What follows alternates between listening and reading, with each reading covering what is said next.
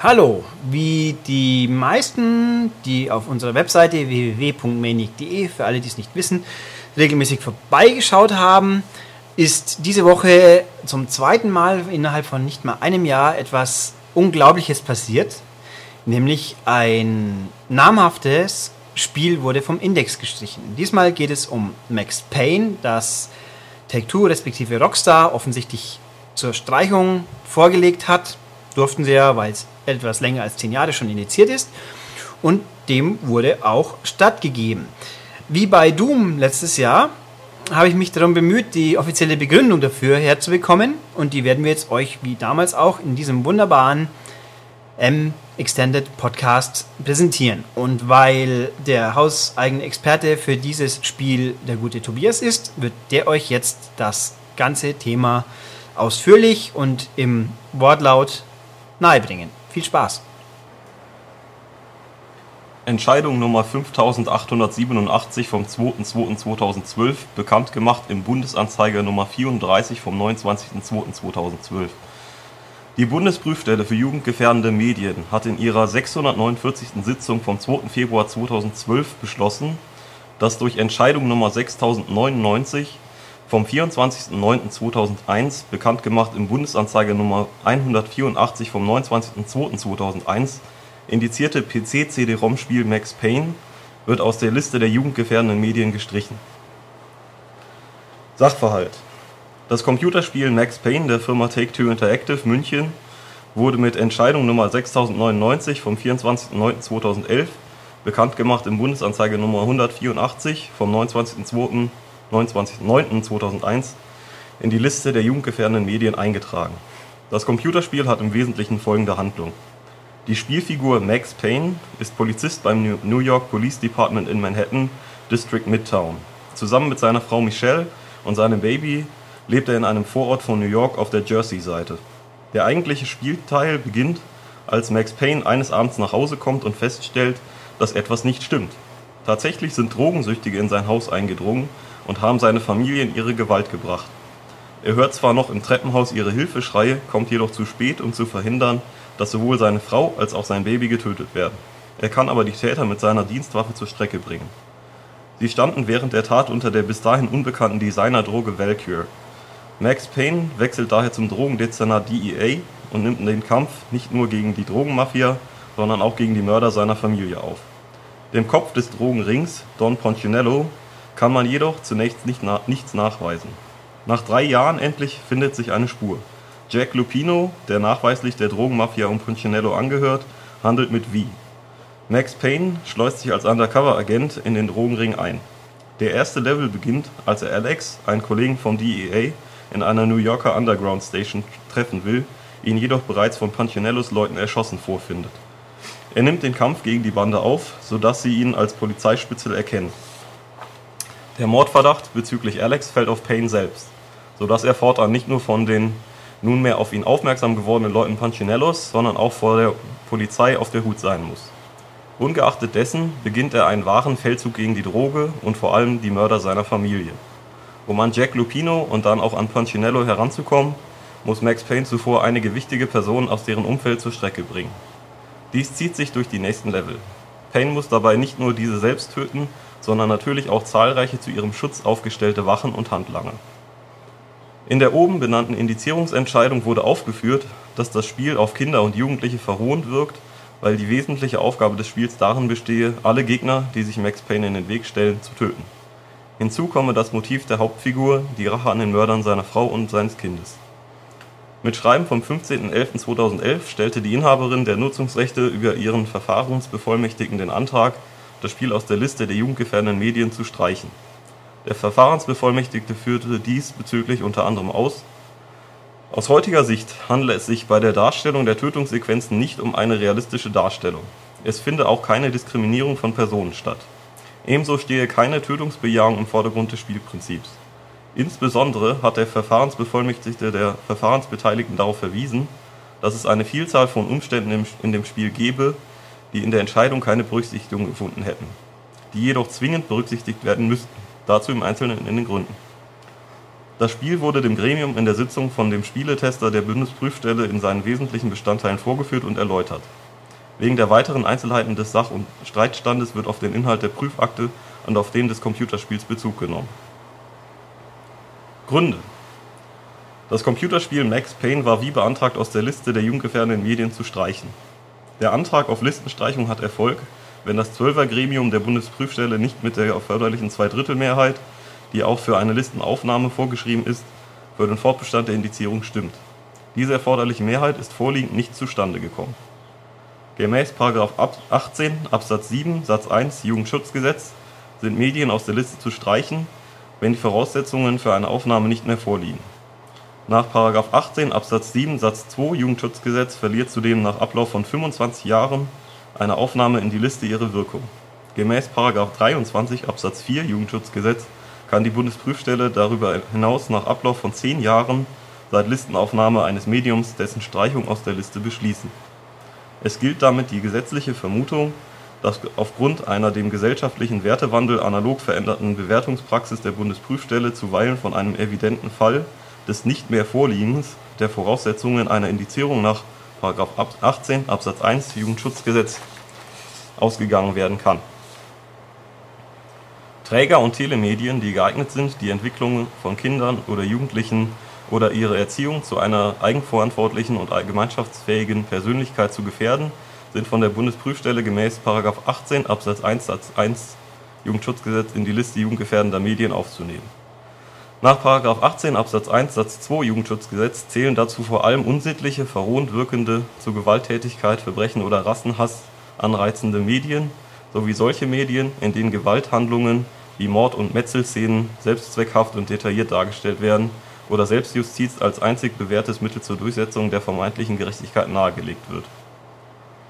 Eine verrohende Wirkung setzt voraus, dass der Inhalt eines Mediums so gestaltet ist, dass eine gleichgültige oder positive Einstellung zum Leiden Dritter als einer dem verfassungsrechtlichen Wertebild entgegengesetzten Anschauung entsteht. Dies ist der Fall, wenn mediale Gewaltdarstellungen Brutalität fördern bzw. ihr entschuldigend das Wort reden das ist vor allem dann gegeben, wenn Gewalt ausführlich und detailliert gezeigt wird und die Leiden der Opfer ausgeblendet werden bzw. die Opfer als ausgestoßen, minderwertig oder Schuldige dargestellt werden.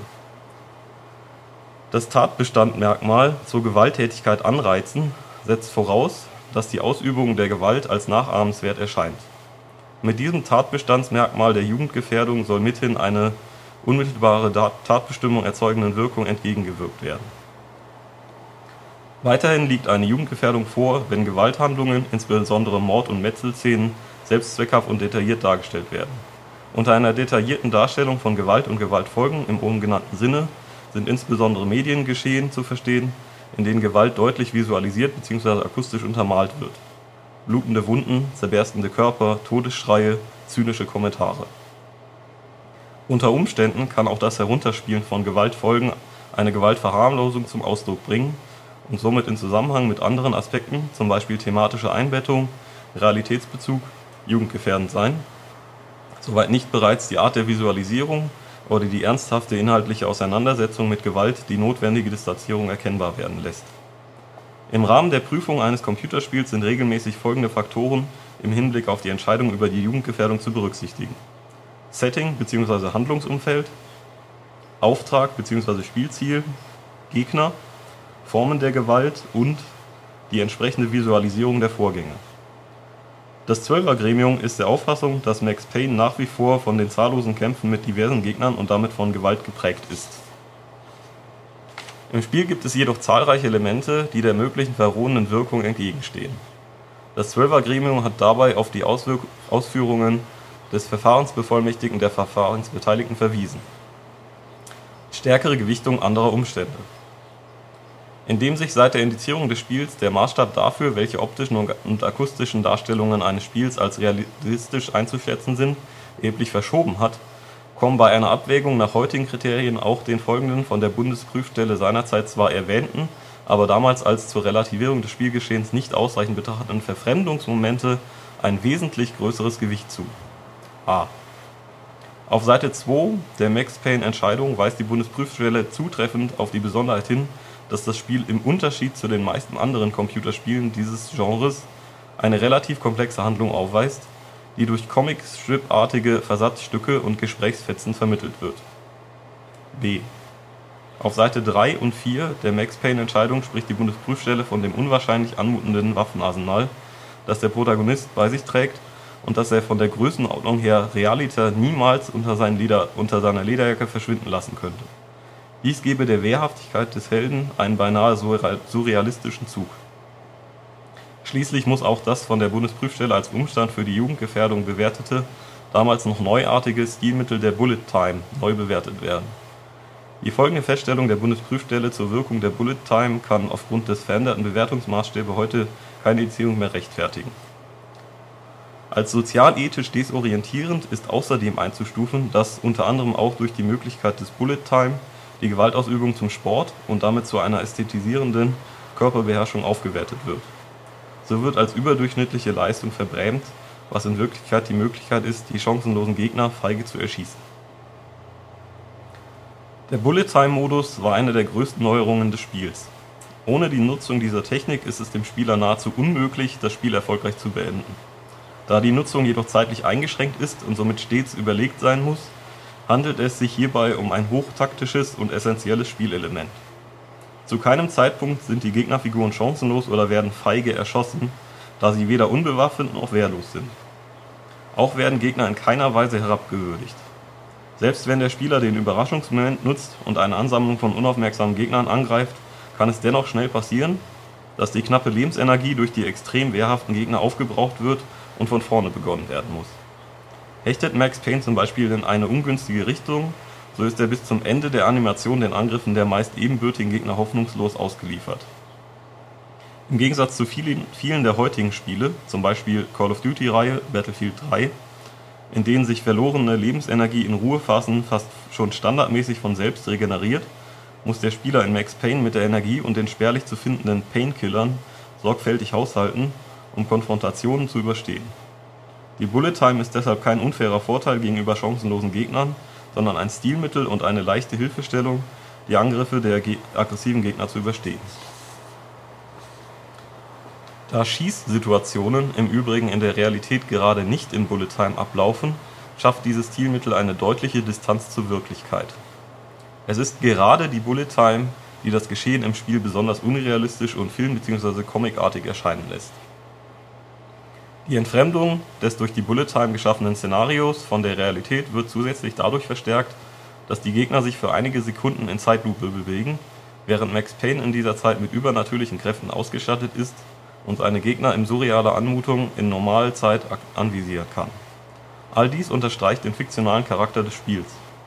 Trotz des Eindrucks der im Spiel dargestellten Gewalt ist in der Gesamtschau besonders zu berücksichtigen, dass die Tötungsakte selbst kein wirklichkeitsnahes Geschehen widerspiegeln Motivsystem des Spiels Die Bundesprüfstelle hat die Indizierung wie folgt auch mit dem Motivsystem des Spiels begründet.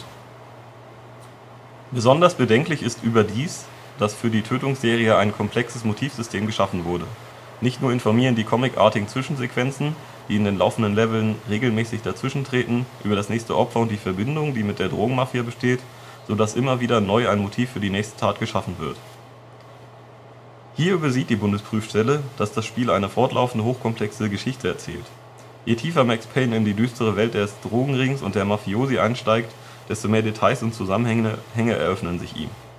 Es geht also bei der Einblendung der comicartigen Zwischensequenzen nicht um die Schaffung immer neuer Tötungsmotive, sondern um die sukzessive und fortlaufende Darstellung bis hin zur Auflösung der hochkomplexen Handlung. Dass der Protagonist irgendwann sogar zu der für ein Computerspiel innovativen Erkenntnis kommt dass alles, was um ihn herum geschieht, ein Comic ist, in dem er nur eine vom Spieler fremdgesteuerte Figur darstellt, verdeutlicht die Fiktionalität des Geschehens. All of my past was just fragmented still shots, words hanging in the air like balloons. I was in a graphic novel. Funny as hell, it was the most horrible thing I could think of. Meine gesamte Vergangenheit bestand nur aus bruchstückhaften Momentaufnahmen mit Worten, die in der Luft hingen wie Ballons. Ich war in einem Comic, so verdammt lustig wie es auch scheint, es war das Furchtbarste, das ich mir vorstellen konnte. Amoklauf negiert Recht und Ordnung. Die Bundesprüfstelle hat die Indizierung ferner mit dem angeblichen Amoklauf des Protagonisten begründet. Max Payne hat also durchaus verständliche und bezüglich der Drogenbekämpfung sogar moralisch wertvolle Beweggründe. So scheint sein brutaler und menschenverachtender Feldzug im Dienste einer guten Sache zu stehen. In Wirklichkeit aber negiert ein solcher Amoklauf Recht und Ordnung, was besonders deutlich wird, wenn sogar Polizisten erschossen werden müssen, um dem Ziel näher zu kommen. Max Paynes Handlungen können jedoch nicht mit einem Amoklauf gleichgesetzt werden. Unter einem Amoklauf wird üblicherweise eine plötzliche, willkürliche, nicht provozierte Gewaltattacke mit erheblich fremdzerstörerischem Verhalten und darauffolgender Erinnerungslosigkeit und Erschöpfung sowie teilweisen Umschlag in selbstzerstörerische Reaktionen verstanden.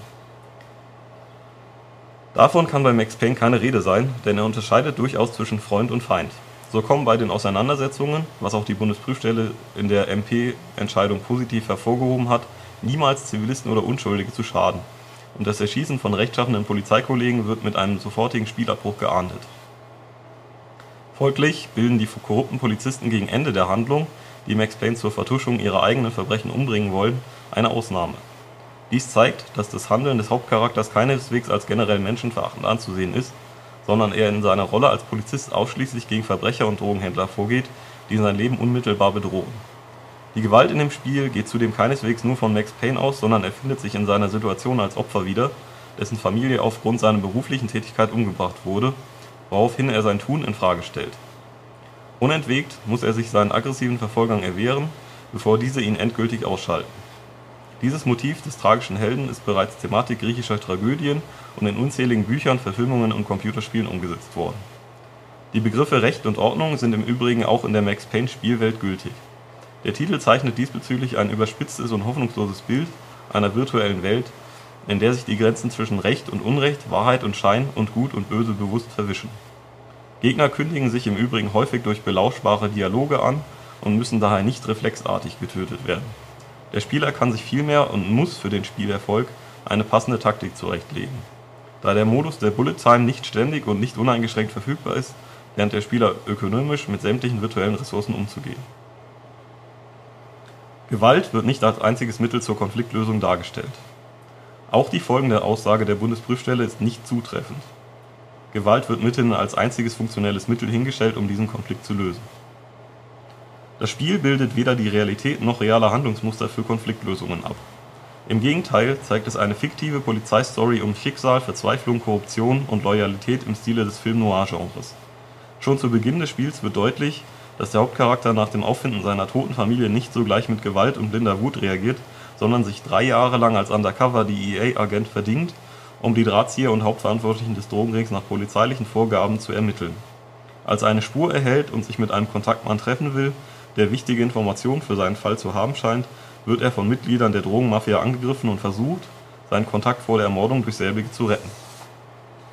Gewalt wird also nicht als probates Mittel angeboten, Konflikte im realen Leben zu lösen, sondern das Spiel macht durch seine abstrakte Erzählweise in Form von Comic-Einblendungen, die inneren Monologe des Hauptdarstellers und die völlig übertriebenen Schießereien in Zeitlupe deutlich, dass es sich hierbei um eine fiktive und überzeichnete Ausnahmesituation handelt. Das Spiel bietet keine Lösungen für reale Konflikte an, sondern erzählt eine eindeutig als fiktional erkennbare Story und folgt den Regeln und Eigenheiten eines ganzen Filmgenres, dem Film Noir. Max Payne ist insoweit auch keine pure Rache-Story, in der die Hauptperson blind vor Wut und Schmerz Selbstjustiz übt, sondern ein wohldurchdachter und von literarischen und filmischen Vorbildern geprägter Plot. Hinzu kommt, dass der Protagonist des Spiels sich immer verteidigen muss, da die Gegner immer das Feuer öffnen, sobald sie ihn sehen. Auch dies nimmt im Titel den Charakter eines Gewalt als einziges Konfliktbewältigungsmittel propagierten Spiels durch einen als Traum dargestellten späteren Zwischenlevel wird der Spieler regelrecht traumatisiert. Als Max Payne muss er durch ein schier endloses Labyrinth aus blutverschmierten Babyzimmertapeten laufen, in dem er bei einer, einem falschen Schritt Gefahr läuft, einen, in einen unübersehbar schwarzen Abgrund zu stürzen, während jene Schreie wieder ertönen. Als Spieler ist man hernach gewissermaßen frisch motiviert, das Töten der Schuldigen fortzusetzen. Diese Szene ist bewusst surreal und verstörend ausgestaltet worden, um die innere Zerrissenheit und die Verzweiflung des Hauptcharakters abzubilden. Zudem ist sie weniger als Vorbereitung für das weitere Töten der Schuldigen anzusehen, sondern stellt als gewaltfreier Abschnitt zwischen den Actionsegmenten eine erzählerische Metapher dar, in dem der Spieler den Ausgang aus dem Labyrinth finden muss. Das Trauma, welches Max Payne in sich trägt, wird hierdurch bewusst beklemmt und verstörend realisiert. Vor allem durch solche und ähnliche Szenen wird die Fiktionalität des gesamten Settings und der Geschichte deutlich. Es handelt sich somit um ein narratives Stilmittel und nicht um die Motivierung des Spielers zum Töten der nächsten Feinde. Man kann nämlich seinen Gegner auch dadurch zur Strecke bringen, dass man ihn mit einer Handgranate in die Luft sprengt oder einen Molotow-Cocktail nach ihm schleudert, woraufhin er laut schreiend verbrennt. Max Payne kann zwei einfache Handfeuerwaffen zusammen benutzen. Erwähnenswert in diesem an einem einzelnen Menschen unwahrscheinlich anmutenden Waffenarsenal ist noch die sogenannte Sniper Gun. Dabei handelt es sich um ein Scharfschützengewehr, das Kugeln verschießt, deren Flug und Einschlag man als Spieler in Zeitlupe verfolgen kann. Hier muss berücksichtigt werden, dass die genannten Granaten, Molotow-Cocktails und das Scharfschützengewehr nicht zu dem beliebigen Zeitpunkt verfügbar sind, sondern nur in begrenzten Mengen und nur in bestimmten Abschnitten des Spiels. Die Visualisierung ist, verglichen mit aktuellen Standards, ebenso zurückhaltend umgesetzt wie die Trefferrückmeldung bei Beschuss mit einer anderen Waffe. Zu keinem Zeitpunkt verlieren die Gegner Gliedmaßen, ihren Kopf oder bleiben als verbrannte Körper in der Spielelandschaft zurück. Sie scheinen nach der Verbrennung unversehrt und verschwinden nach einer gewissen Zeit restlos Bezüglich des Scharfschützengewehrs ist die zugehörige Munition und die Möglichkeit zum Einsatz der Waffe rar gesät, so dass der erwähnte Effekt im Vergleich zur gesamten Spielzeit nur selten zu sehen ist. Durch die reduzierte audiovisuelle Umsetzung ist der Waffeneinsatz in Max Payne nach heutigen Maßstäben nicht prägend für den Spielverlauf und kann nicht als Gewalt in großem Stil und epischer Breite im Sinne der aktuellen Spruchpraxis der Bundesprüfstelle bewertet werden. Abschließend hat das Zwölfer-Gremium auf folgende Tatsachen verwiesen im Bereich der Computerspiele wie auch der Filme besteht ein gesetzlich geregeltes System der Altersfreigaben und der Indizierung. Bei der Entscheidung über das Computerspiel Max Payne war das System der gesetzlich geregelten Altersfreigabe für Computerspiele noch nicht in Kraft getreten. Bei einer Nichtindizierung des Spiels wäre auch die Abgabe an Kinder oder jüngere Jugendliche nicht gesetzlich sanktioniert gewesen. Das Spiel darf seit 2003 auch nach der Listenstreichung, sofern es der USK nicht zur Kennzeichnung vorgelegt wird, Kindern und Jugendlichen nicht zugänglich gemacht werden ein Verstoß gegen dieses Verbot stellt eine Ordnungswidrigkeit dar. Sollte das Spiel der USK vorgelegt werden, hat diese zu entscheiden, ob eine mögliche Jugendbeeinträchtigung gegeben ist. Die Jugendgefährdung wurde bereits durch das Zwölfergremium verneint. Die Feststellung einer möglichen Jugendbeeinträchtigung ist ausschließlich durch die USK zu entscheiden. Dem Antrag auf Listenstreichung war nach all dem zu entsprechen